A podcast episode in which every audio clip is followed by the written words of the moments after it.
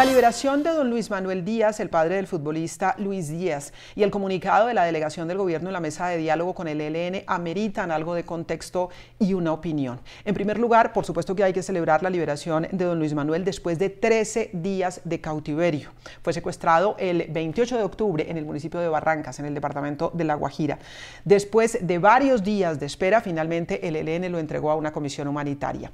Pocos minutos después se conoció el comunicado de la delegación que encabeza Oti Patiño, delegación del gobierno, en la mesa de diálogos con el ELN. La firman todos los delegados y allí dicen, entre otros puntos, celebran por supuesto la liberación eh, de don Luis Manuel, adicionalmente agradecen a la Comisión Humanitaria haber tomado parte en este proceso y en el punto 4 dice lo siguiente, voy a leer textualmente.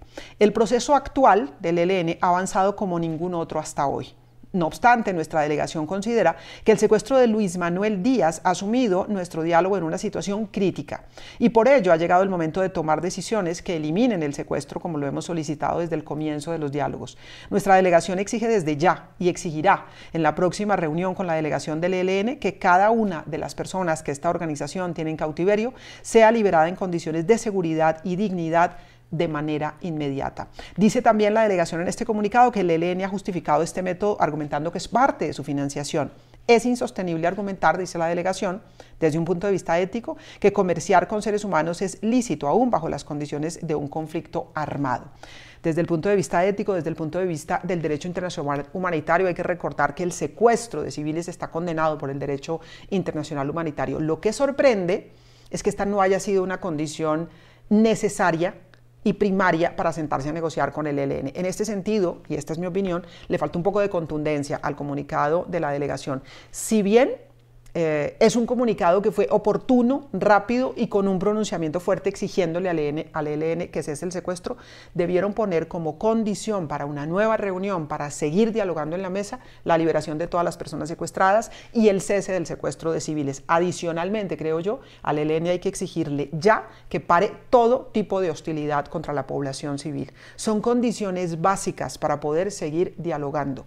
El cese al fuego tiene que ser un cese al fuego y de hostilidades de hostilidades hacia la población civil. Esa tiene que ser una exigencia y no solamente una exigencia, dijéramos verbal, sino una exigencia que tenga acciones contundentes. En ese sentido, lo ideal es que la delegación le plantee al ELN que se vuelven a sentar cuando libere a todas las personas y cuando se comprometa a cesar toda hostilidad contra la población civil. Si algo puso en evidencia el secuestro de don Luis Manuel es que el ELN sigue secuestrando. El ELN sigue secuestrando. De hecho, en el comunicado cuando anunciaron la liberación de don Luis Manuel, dicen que lo van a liberar cuando se dan cuenta que es el padre del futbolista. No, lo tienen que liberar porque el secuestro no es aceptable a él y a todas las personas. Bien que haya sido liberado don Luis Manuel, pero ahora necesitamos que todas las personas en poder del ELN sean liberadas y que esa guerrilla se comprometa a parar toda hostilidad contra la población civil como una condición básica para poder seguir en una mesa de negociación.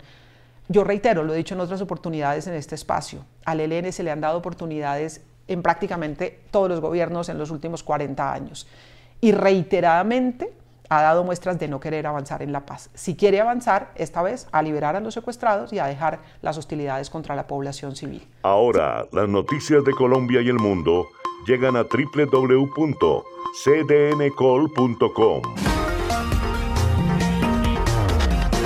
Somos cadena de noticias y el portal digital de las Américas. Noticias, deportes, salud, entretenimiento, análisis, América Latina y el mundo, radio y televisión en vivo, cadena de noticias.